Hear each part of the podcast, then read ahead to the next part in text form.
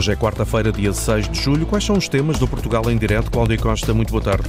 Ora viva, muito boa tarde. A falta de mão de obra crónica está a afetar sobretudo os setores do turismo e da agricultura no Algarve são setores vitais para a economia da região, a ponto de empresários algarvios estarem nesta altura em Marrocos e Cabo Verde a identificar possíveis trabalhadores estrangeiros para trazer para cá. Uma tempestade de granizo ao fim da tarde de ontem destruiu cerca de 90% da produção agrícola, sobretudo milho e batata, no Vale da Campeã, em Vila Real, Trás-os-Montes.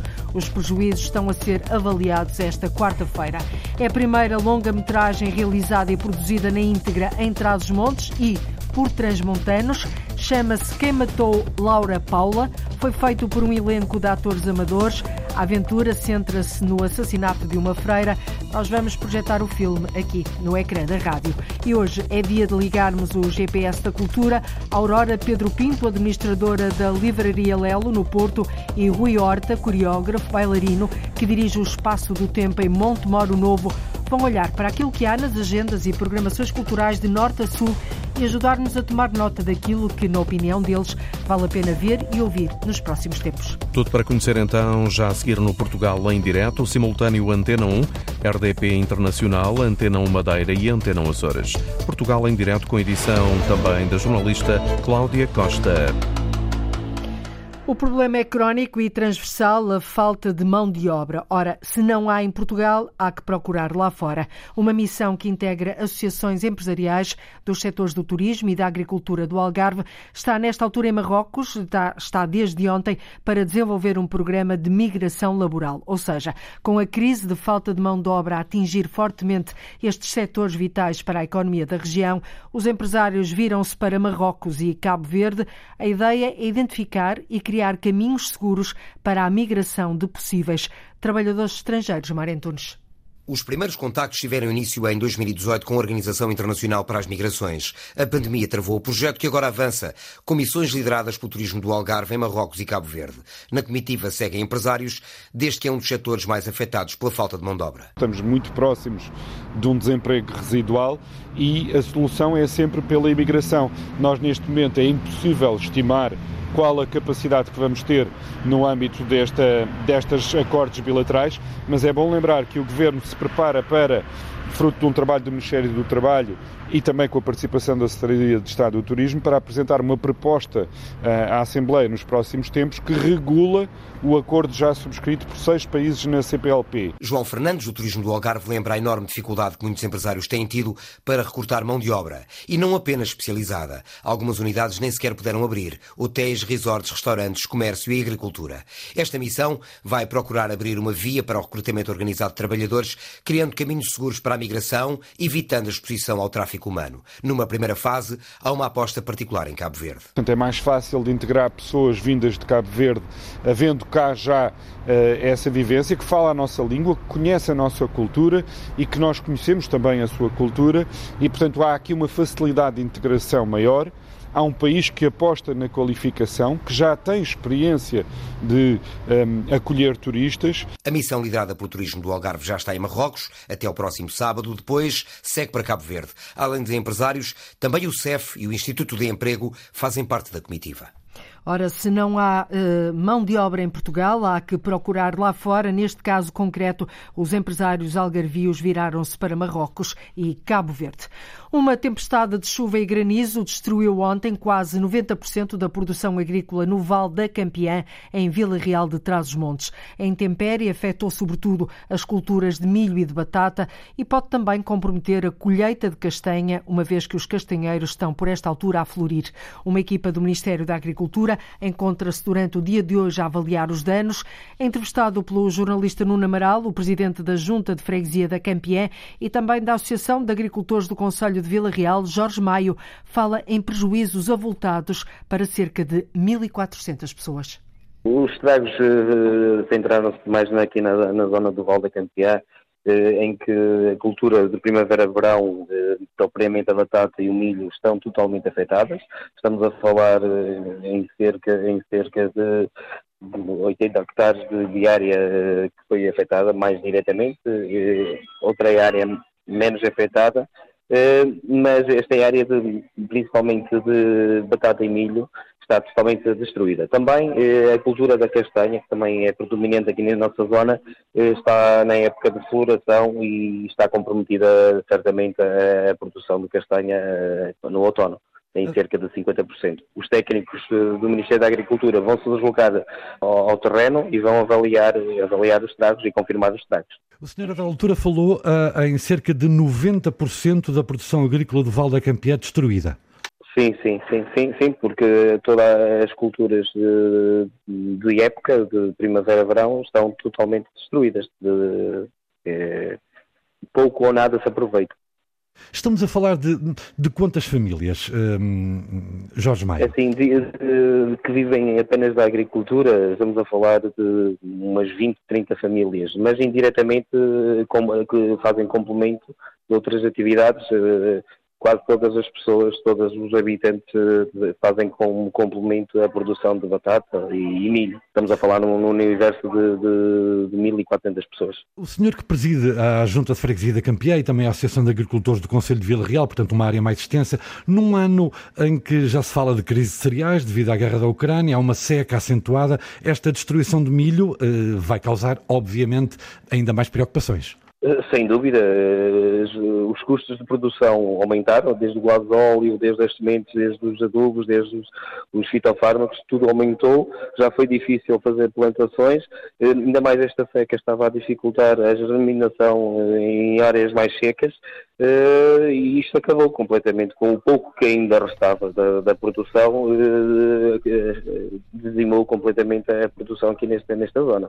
E foi tudo por água abaixo. O granizo em pleno verão é também uma das consequências das alterações climáticas. E por falar em clima, com 96% do território em seca severa e extrema, o ano agrícola no Alentejo também tem sido afetado. Ainda assim, avisados, os agricultores tomaram providências. Houve cuidados com os gastos, Há quebras de produção a registrar, isso é um facto, mas evitaram-se males maiores. Apesar dos níveis de água nas barragens terem baixado, na região não se prevê em Paulo Nobre cortes no abastecimento público.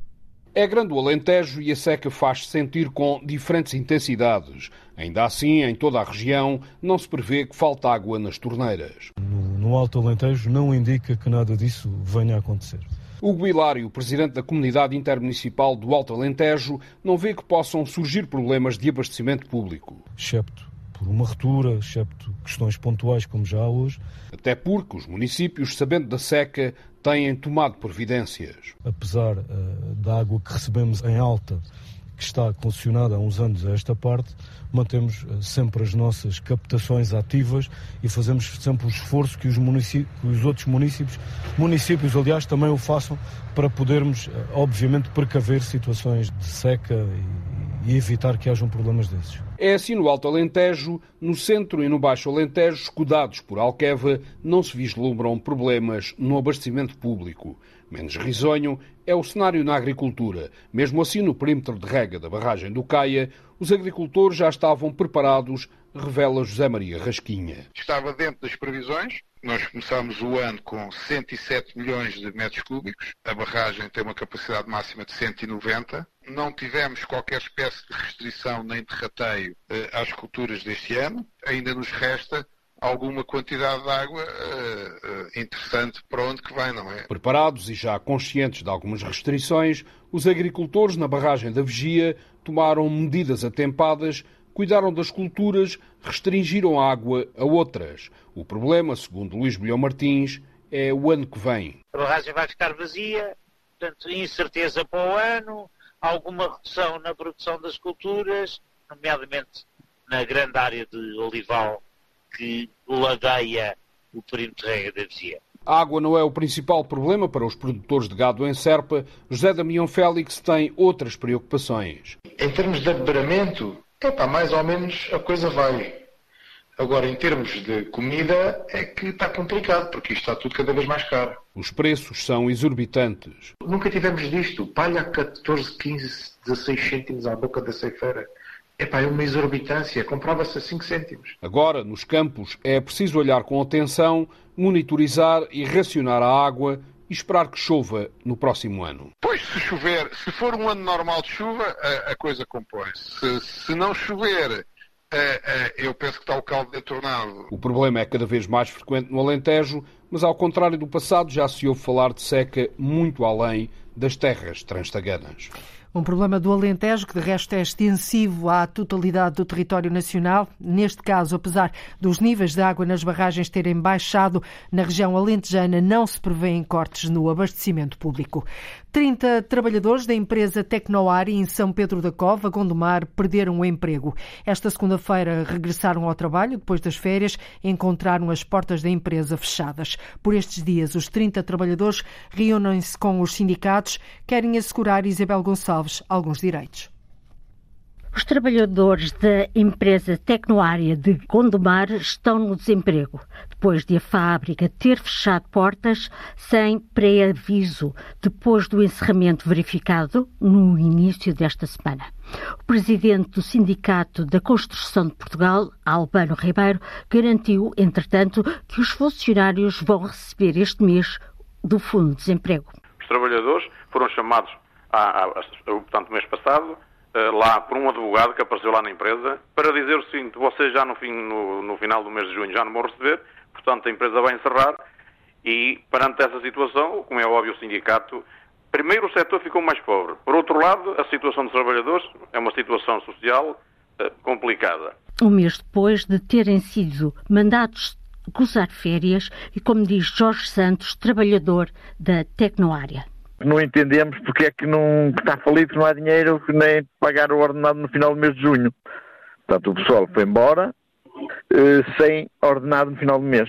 Cada um agora teve que safar como pôde e nós, eh, pronto, agora estamos a tratar de fundo de emprego. Os trabalhadores foram chamados por um advogado no lugar da administração. Desde essa altura, o dono da fábrica Tecnoária está incontactável. 30 trabalhadores da empresa Tecnoar em São Pedro da Cova, Gondomar, perderam o emprego. Na região da Beira Baixa, o sistema de videovigilância para prevenção de fogos florestais está totalmente operacional. O anúncio é da comunidade intermunicipal, entidade que apoiou a montagem de todo o equipamento e que atualmente permite vigiar em tempo real 77% do território palbarás.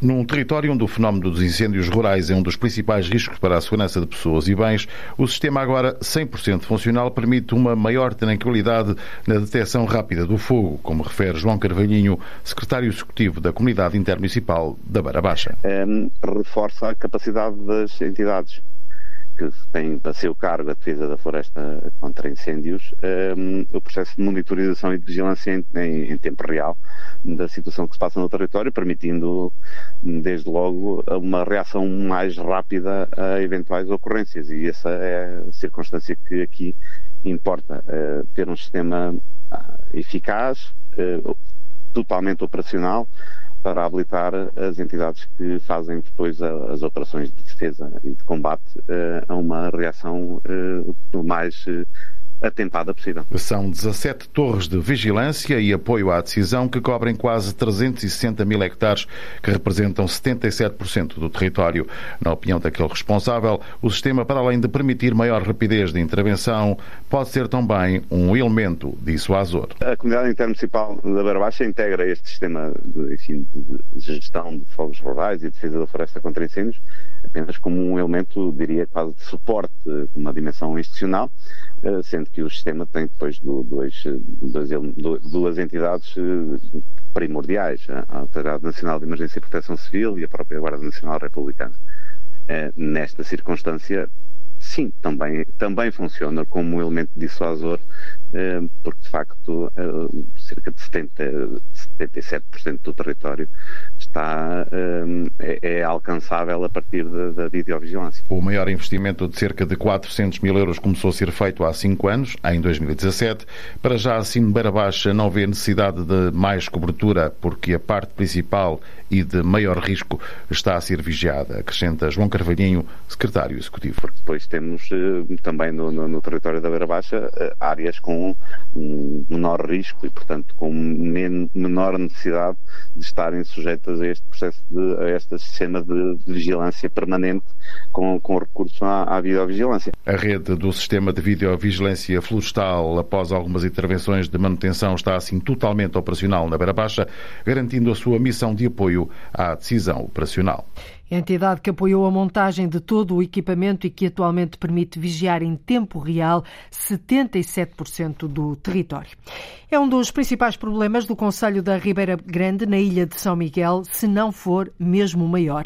As autoridades reconhecem que o flagelo das dependências precisa de um combate urgente e efetivo. Fatores como o elevado número de absentismo escolar, do desemprego, bem como o aumento da criminalidade, fazem deste Conselho um dos mais frágeis do arquipélago dos Açores no que diz respeito ao consumo de estupefacientes. Por isso mesmo, a autarquia acaba de lançar um plano municipal de combate às dependências. O projeto envolve as 14 freguesias do Conselho e a Associação Regional de Reabilitação e Integração Sociocultural dos Açores, Linda Luz. Um trabalho porta a porta de cruzamento de dados e acompanhamento permanente. Para combater as dependências, a Câmara da Ribeira Grande, em conjunto com a Arrisca, tem um plano traçado, explica o presidente do município, Alexandre Gaudêncio. Estamos a falar de seis técnicos que já estão no terreno, literalmente a bater de porta em porta nas nossas instituições, para fazer esse retrato fidedigno do nosso Conselho. E esperamos que até final do ano, início de 2023, possamos então ter estes dados em concreto e estas medidas que foram aqui apresentadas poder concretizá-las, algumas delas já em 2023. Uma das maiores dificuldades no tratamento das dependências é a falta de acompanhamento. Suzete Frias, diretora-geral da Arrisca, realça a importância da reinserção social já apresentada no plano municipal. Empresas de inserção, ao aspecto cultural, ao turismo, portanto, os vários pilares da economia estão também aqui a ser pilares das ações para não só promover promovermos a, a, saúde e a prevenção, mas para inserir aquelas pessoas que com o problema já foram tratadas. Reinserção social que será também responsabilidade da autarquia. Nós podemos e devemos, como autarquias locais, promover essa mão de obra, principalmente para pessoas que possam ser reintegradas nestes programas. Por exemplo, ao nível da limpeza urbana, manutenção de espaços verdes, há aqui uma série de benefícios que podemos tirar partido. Foi isto que foi apresentado aqui hoje e que queremos que fique eh, em prática num curto espaço de tempo, provavelmente até ao final do ano. De todo o país, nos Açores são consumidas e apreendidas cerca de 34% das novas substâncias psicoativas, também conhecidas como drogas sintéticas. O consumo de estupefacientes é, assim, um dos principais problemas do Conselho da Ribeira Grande, na ilha de São Miguel, nos Açores. Carlos vinha a pensar. Bonito seria nós fazermos um filme de comédia aqui em, em Trás-os-Montes. E assim se deu esta paródia. Onde só os bigodes são amadores. De Carlos, talvez, que faz de inspetor. O Poirot de Marco de Canaveses. É a, personagem, é a personagem principal. Aliás, essa questão é colocada pelo jornalista no próprio filme. Porquê Poirot marca vezes e não Sherlock Holmes Federico de Basto? Ele tem um grande mistério para resolver. Caríssimas irmãs irmãos, foi encontrada morta a freirinha do Sagrado Convento de Queijo Flamengo, Laura Paula. Adiante, já vamos projetar esta longa-metragem realizada em Trás-os-Montes e produzida na íntegra em Trás-os-Montes, aqui no ecrã da rádio. Para o bem-estar e qualidade de vida das pessoas com demência, está a ser desenvolvido um projeto pioneiro na Chamusca. Chama-se Memória com Sentidos. Está a ser desenvolvido pela Câmara da Chamusca, pela Fundação Alzheimer e a Associação Tempos Brilhantes. Para além de ter uma equipa multidisciplinar que trabalha com pessoas com demência em diferentes instituições, este projeto inclui a construção de vários, de vários materiais de estimulação sensorial e cognitiva a preços mais baixos do que aqueles que existem no mercado, que são bastante caros, e desta forma facilitam o acesso de cuidadores de pessoas com demência a estes kits inovadores. João Ramalhinho um projeto pioneiro e inovador, neste caso para pessoas com demência. A Associação Alzheimer Portugal e Câmara Municipal da Chamusca lançaram um desafio à Associação Tempos Brilhantes para desenvolver um conjunto de kits com o objetivo de melhorar a qualidade de vida de quem enfrenta a demência. No mercado existem vários materiais de estimulação sensorial ou cognitiva, mas são muito caros. E neste caso, a parceria dá uma grande ajuda, como explica Stefano Ratinho, gestor da Associação Tempos Brilhantes. Aquilo que nós fizemos foi procurar, pesquisar, tentar também construir aqui os kits com base nas histórias, nas tradições das pessoas e, e, de facto ainda ajudar mais alguns técnicos a ser mais criativos. E nós fizemos aqui alguma pesquisa, temos kits por exemplo que chegam aos 200, 300 euros, que não, é, não está ao alcance de todas as pessoas. E nós tentamos aqui criar kits que obviamente tenham um trabalho e que causam o mesmo efeito, mas numa vertente mais em conta. Até junho serão produzidos 36 kits, entre os quais o amarelo, para isso, muitas horas em frente a máquina de costura e com recurso a materiais reciclados ou doados, como refere Sónia Lopes, técnica de projetos de intervenção social. Isto é um kit uh, que se transforma numa manta, ou então uma manta que se transforma em kit é composto por diversos materiais de estimulação cognitiva, da motricidade fina e a parte sensorial, através destes materiais para sentir, para cheirar, para eles utilizarem o tato. Cada um dos bosses há um jogo, neste caso da memória, o jogo da memória, para estimular ali a parte mais cognitiva. Uh, os números, para eles fazerem também algumas contas a parte das letras para não deixarem de conseguir fazer, uh, escrever palavras simples uh, e as atividades da vida diária que os ajuda também com, com a parte da rotina. Uh, nós damos primazia à reciclagem de tecidos que nos são doados, nomeadamente de fardamento militar, com o qual nós temos um, um protocolo com, com, o Campo Militar de Santa Margarida. O Jogo da Glória, para trabalhar a parte motora, é outra opção. Composto por 10 casas, onde é suposto os utentes saltarem de casa em casa com o próprio corpo. Uh, é basicamente utilizamos feltro e pronto, e foi decorado com os nossos números e com, com a construção também de um dado, com material também, mais uma vez, um, reciclado. Para estados mais avançados da demência, outra aposta que Stefano Ratinho, gestor da Associação Tempos Brilhantes, apresenta. Bem, em relação a este kit da mão, é trabalhar muito a parte das texturas. É o mexer, o toque, o, o sentir.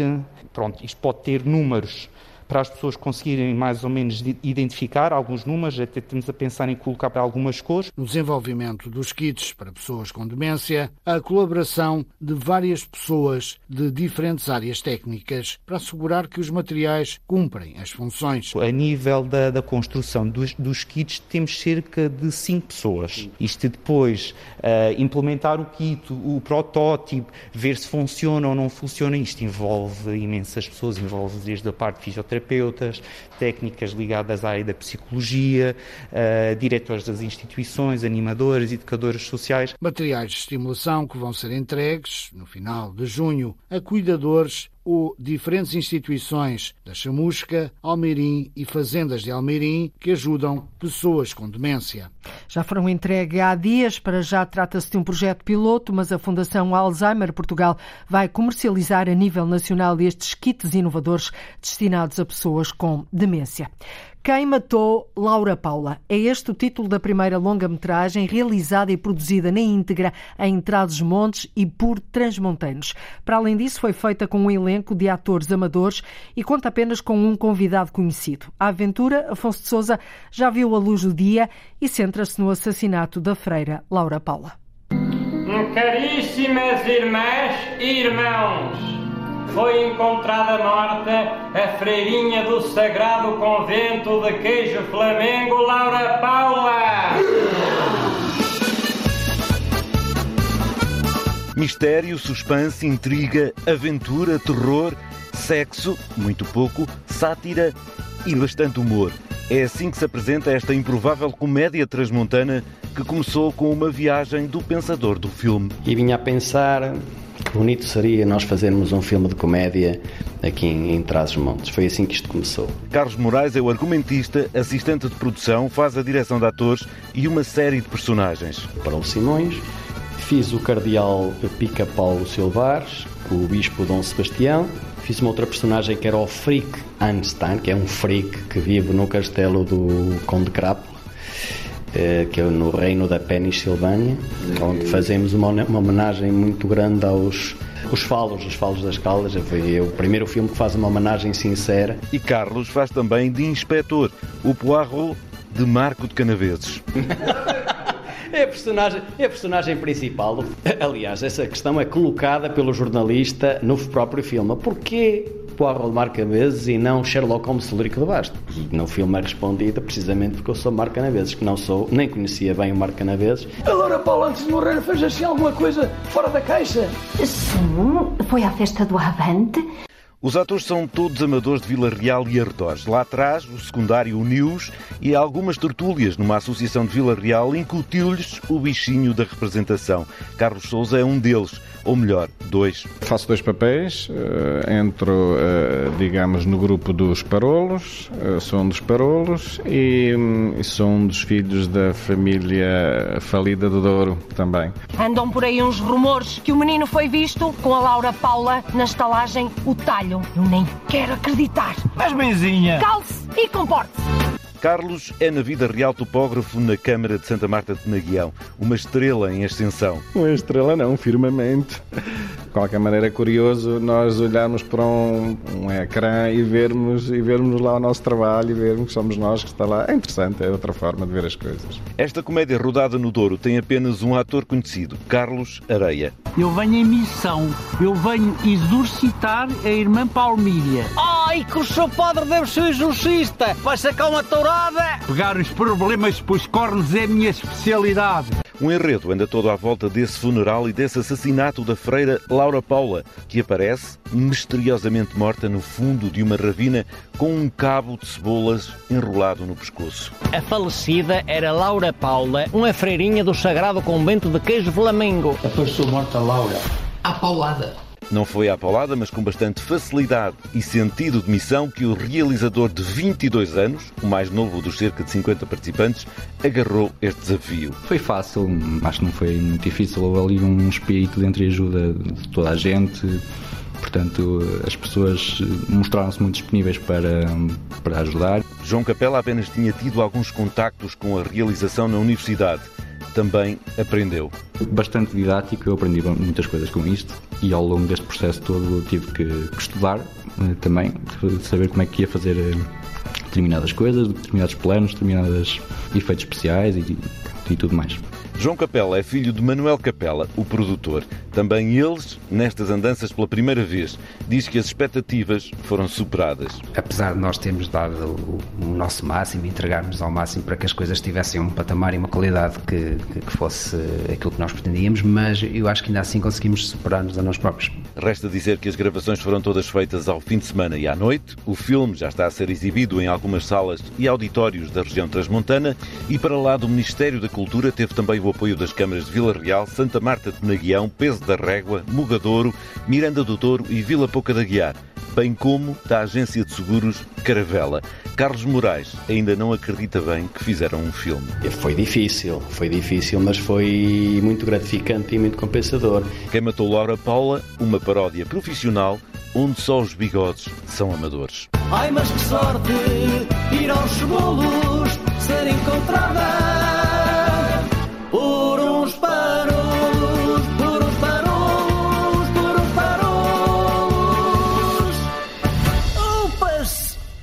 Diz o Afonso de Souza que é de ir às lágrimas. Quem matou Laura Paula, um, um, uma comédia transmontana que se centra no assassinato de uma freira. Uma da tarde, 43 minutos, em Portugal continental e na Madeira, menos uma hora nos Açores. Está precisamente na hora de ligarmos o GPS da cultura. Uma vez por semana, aqui no Portugal em Direto, dois agentes da cultura, duas vozes, olham para aquilo que há nas agendas e programações culturais de norte a sul do país e ajudam-nos a tomar nota, dão-nos dicas daquilo que vale a pena ver e ouvir.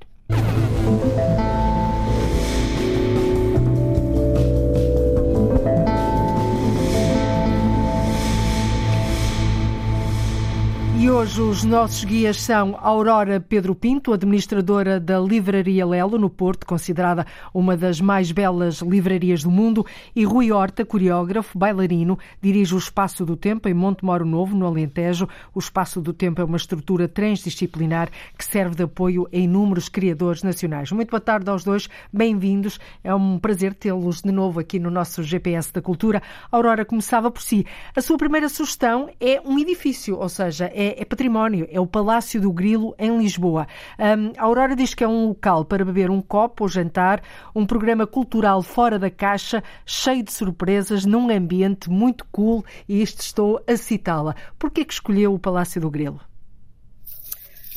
Bom dia, bom dia a todos, bom dia também ao Rui Horta. Uh, pois o Palácio do Grilo é, é algo que, que, me, que me encanta por várias razões.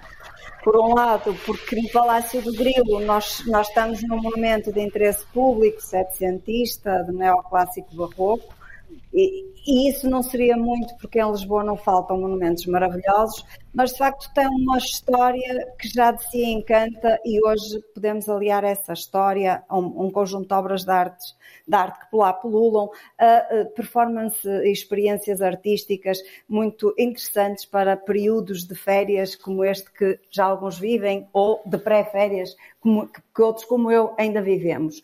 Pois a história do Palácio do Grilo é uma história que nos fala de Dom Pedro de Bragança. Dom, Dom Pedro de Bragança era descendente ilegítimo do rei Dom Pedro II e, portanto, foi afastado do trono. E bem, o que ele decidiu foi: se não tenho um reino, vou criar meu reino interior. Uhum. E criou o Palácio dos seus sonhos.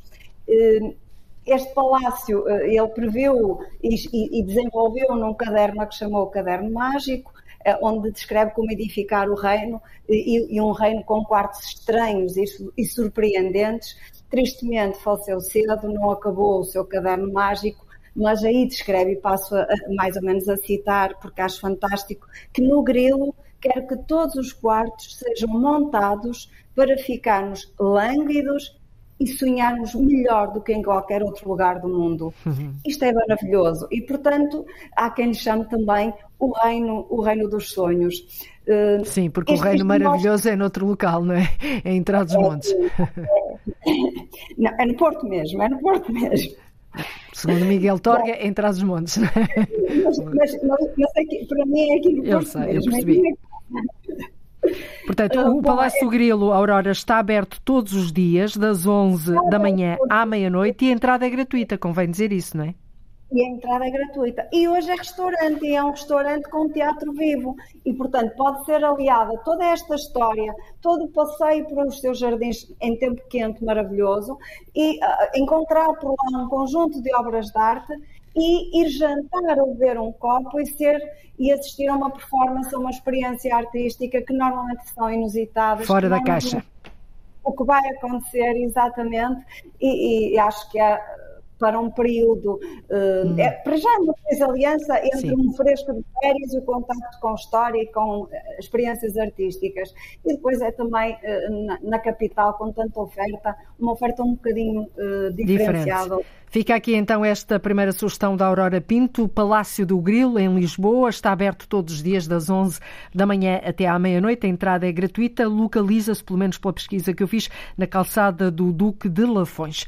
Rui Horta, bem-vindo, boa tarde de novo. O Rui uh, escolheu a sua primeira sugestão, uh, é uma peça de teatro, na sexta e no sábado, no Cine Teatro Loletano, em Lolé, no Algarve.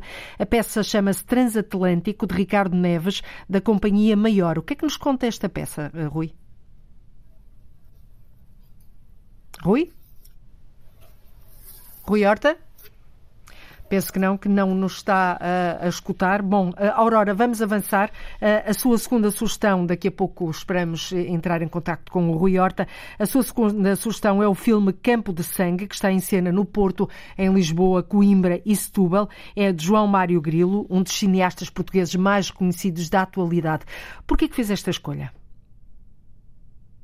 Que eu tenho que sempre puxar, como nós dizemos, o rabo à minha sardinha, não é? E de facto, sempre que mexo com livros ou que tem a ver com livros, eh, eu fico logo apaixonada. Aliás, o que me apaixonou no Palácio do, do, do Grilo é o storytelling, é toda a história que está por trás de, de, da criação e da construção daquele edifício. E aqui, mais uma vez, o que me apaixona é de facto que estamos a falar de cinema, cinema de norte a sul do país, cinema que podemos sempre, num break de férias ou não, visitar e ir ver uma boa peça, e neste caso é uma peça baseada numa, ah, numa Num livro. Portuguesa, exatamente. Eh, também uma das mais reconhecidas autoras eh, portuguesas da contemporaneidade, Dulce Maria Cardoso, e de facto eh, é uma, uma boa escolha, poderá ser um, fantástico ir, ir, ir, ver o filme e depois, em tempo de férias, comprar o livro e levá-lo para, para connosco de férias para o ler e, e, fazer aqui a ligação entre o que vimos no cinema e que a autora escreveu. Muito bem, já temos duas sugestões da Aurora, penso que agora o Rui Horta já nos está a escutar. Rui, dizia que a sua primeira sugestão, e temos aqui que avançar, é uma peça de teatro na sexta e no sábado no Cine Teatro Loletano, em Loulé, no Algarve. A peça chama-se Transatlântico, de Ricardo Neves, da Companhia Maior. Porquê, uh, porquê esta escolha e o que é que conta esta peça de teatro?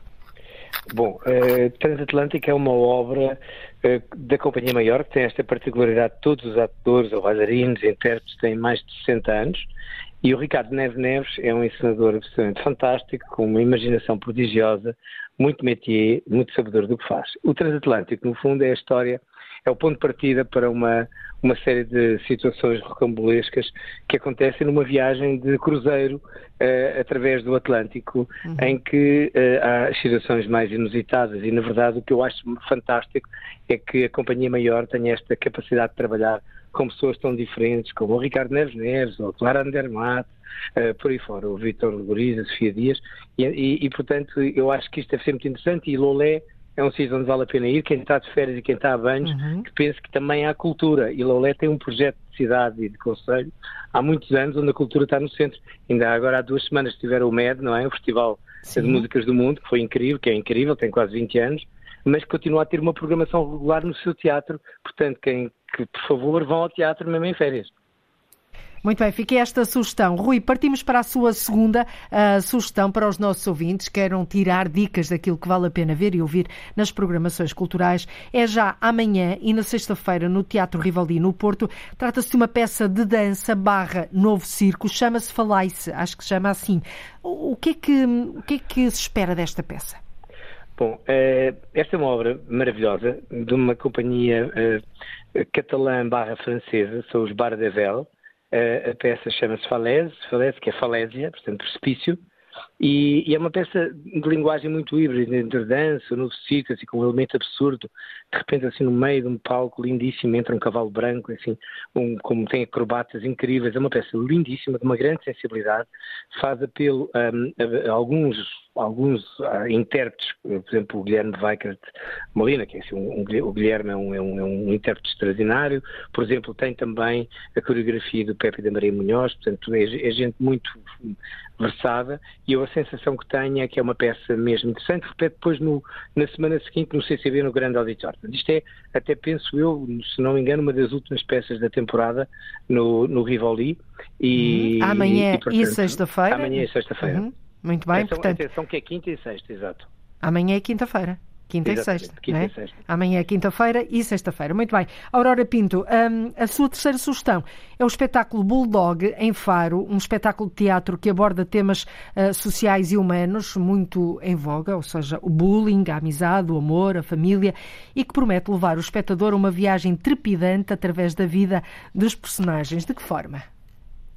Pois uh, o, o, o, Teatro Janela Aberta ou Janela Aberta Teatro em Faro pode ser de facto um, um bom, uma boa quebra na, na, no mergulho na maresia de, do nosso Algarve. De quem está e, a banhos a sul, não é?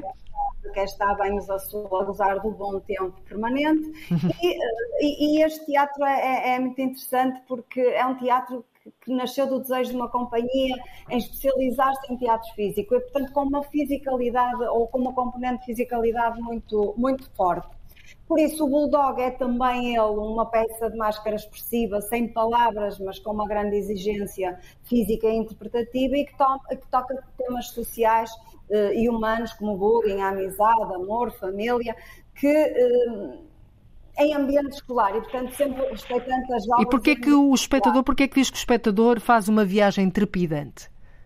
Porque, efetivamente, eh, eh, esta, essa fisicalidade, o facto de não haver uh, expressão oral, faz com que haja uma maior força expressiva, uma maior força interpretativa e, e, e também uma, uma cadência, um ritmo muito mais alucinante. Uhum. E, o, e o interessante deste, desta obra, que sendo uma obra séria, também não faz mal fazer um break na, no mergulho na marzia uhum. e, e ir ver uma coisa mais séria, é que de facto é uma criação do, do JAT e é uma criação feita em parceria com o Centro Italiano de Psicologia, com o Instituto da Juventude e com o agrupamento de escolas, ou seja, é fazer teatro abordando temas que importam àquelas pessoas e, chamá-las também para essa importância e para a forma como ela é apresentada. E eu, eu acho isso muito. Muito bem. Espetáculo Bulldog em Faro. Uh, já agora, sabe uh, se já está em exibição? Amanhã, amanhã está, está Amanhã? em exibição. Amanhã às nove, penso que é às nove da noite. Amanhã, quinta-feira, às nove da noite. Rui, vamos para, para a última sugestão. Eu sei que ainda gostava de falar de uma quarta, não sei se vai ser possível, porque o tempo corre. Um, é sábado e domingo, o Festival da Almada. É uma peça inspirada nos caretos de Trás-os-Montes. Ainda há pouco ouvimos aqui uh, também um filme produzido uh, e realizado em Trás-os-Montes por transmontanos. E o Rui também nos traz aqui, então, esta peça inspirada nos caretos de Trás-os-Montes, de Marco Martins, Renzo Barzotti e Patrícia Portela. Que peça é esta? Um, Esta peça do Marco Martins, de nome Selvagem, é uma peça muito interessante porque ela reflete não propriamente sobre os caretos, mas sobre o que é isto do uso da, da máscara e todas essas práticas que todos nós conhecemos desde os tempos, meu Deus, todas as, as culturas que marcam coletivamente um bocadinho as, as nossas, as nossas eh, culturas populares, etc. E é esta coisa de esconder-se atrás da máscara, por um lado, é uma sensação de proteção, de se poder fazer muita coisa que está dentro de nós eh, de uma forma anónima, por outro lado, e as malandrices todas, por outro lado, é muito importante porque também é muito identitária. E há máscaras em todo lado. Eu, eh, há máscaras na Sardanha, há máscaras em Trás dos Montes, há- a máscara não é só uma coisa africana. Depois eu gostava de dizer que o Marco é mesmo um homem, um, um grande Marco realizador, Martins, não é? Marco Martins, que é, é um- é conhecido como realizador de cinema, fez, fez por exemplo, o São, Jorge, que é um filme fantástico, eh, é, um, é um- é um realizador premiado. Mas ele tem uma incursão no teatro sempre muito especial. Ele gosta muito de trabalhar com personagens reais, autênticos, com pessoas que são amadoras, pessoas que têm uma história de vida, que estão marcadas pela sua própria, eh, os seus próprios corpos, a sua forma de estar. Então, eu acho que esta peça é mesmo especial. Está no, está no Festival da Almada, está no. Selvagem, chama-se Selvagem a peça, não é? Está no, no Teatro Municipal Joaquim Benito, exatamente. Eh, neste sábado e no domingo. Atenção que domingo é matiné, é às quatro da tarde e no sábado é às nove e meia. E faz parte do Festival da Almada, que é o nosso maior festival de teatro, e, portanto, é uma boa ocasião para nós irmos à Almada ver teatro. A Almada não é Lisboa. A Almada, a Almada tem uma identidade própria, uma cidade extraordinária e Muito tem uma bem. cultura incrível. Não é? Uh, 30 segundos apenas, porque o Rui queria mesmo fazer esta sugestão. De amanhã até segunda-feira, dia 10, no Teatro Nacional Dona Maria II em Lisboa, o projeto que ganhou a bolsa Amélia Rei Colasso, Another Rose, de Sofia Santos Silva. Então era mesmo essa sugestão, muito rapidamente. Nós, existe a Bolsa Amélia, que cada ano escolhe um ensinador jovem que depois promove, coproduz e circula pelo país. Eu estou muito envolvido nisso, com o Espaço do Tempo, com o Teatro Nacional, enfim, outros teatros. Esta peça tem a particularidade de ser feita pela Sofia Santos Silva, que é uma jovem ensinadora do Norte, maravilhosa, che- cheia de talento e a temática é fortíssima, é, é sobre os ela apaixonou-se pela história dos Gulagai Bank, eh, eh, que são um grupo de ativistas eh, indianas que lutam, são mulheres só, que se, que se sentam e cantam a noite toda e que se vestem de uma determinada forma à frente de uma casa quando sabem que houve abuso doméstico. E, portanto, elas denunciam situações de violência, de abuso e são perseguidas, etc. A Sofia apaixonou-se por esta organização, pelo- tem estado em contato com eles desde há um ano e Uhum. tal, escreveu a peça em conjunto, a sua peça, mas é uma espécie de carta de amor a esta organização e é, de facto, um grito de alerta num país como o nosso, que hoje em dia tem ainda níveis gigantescos de violência doméstica, não é? Então acho que Fica- é mesmo uma peça de teatro, além disso, é muito boa peça. Muito bem, fica este grito de alerta contra a violência doméstica a fechar este GPS da Cultura. Rui Horta, Aurora, Pedro Pinto, foi um gosto tê-los convosco ah, a darem-nos nota daquilo que, na vossa opinião, vale a pena ver e ouvir nas agendas culturais de norte a sul do país. Boa tarde e muito obrigada. E é tudo por hoje. Voltamos amanhã a ligar o território a partir da 1 e um quarto da tarde. Contamos consigo desse lado. Até amanhã. Até amanhã, Cláudia Costa editou Portugal em direto, edição desta quarta-feira. Antena 1. Liga Portugal. E sempre cá para si. Antena 1. Mais perto de si.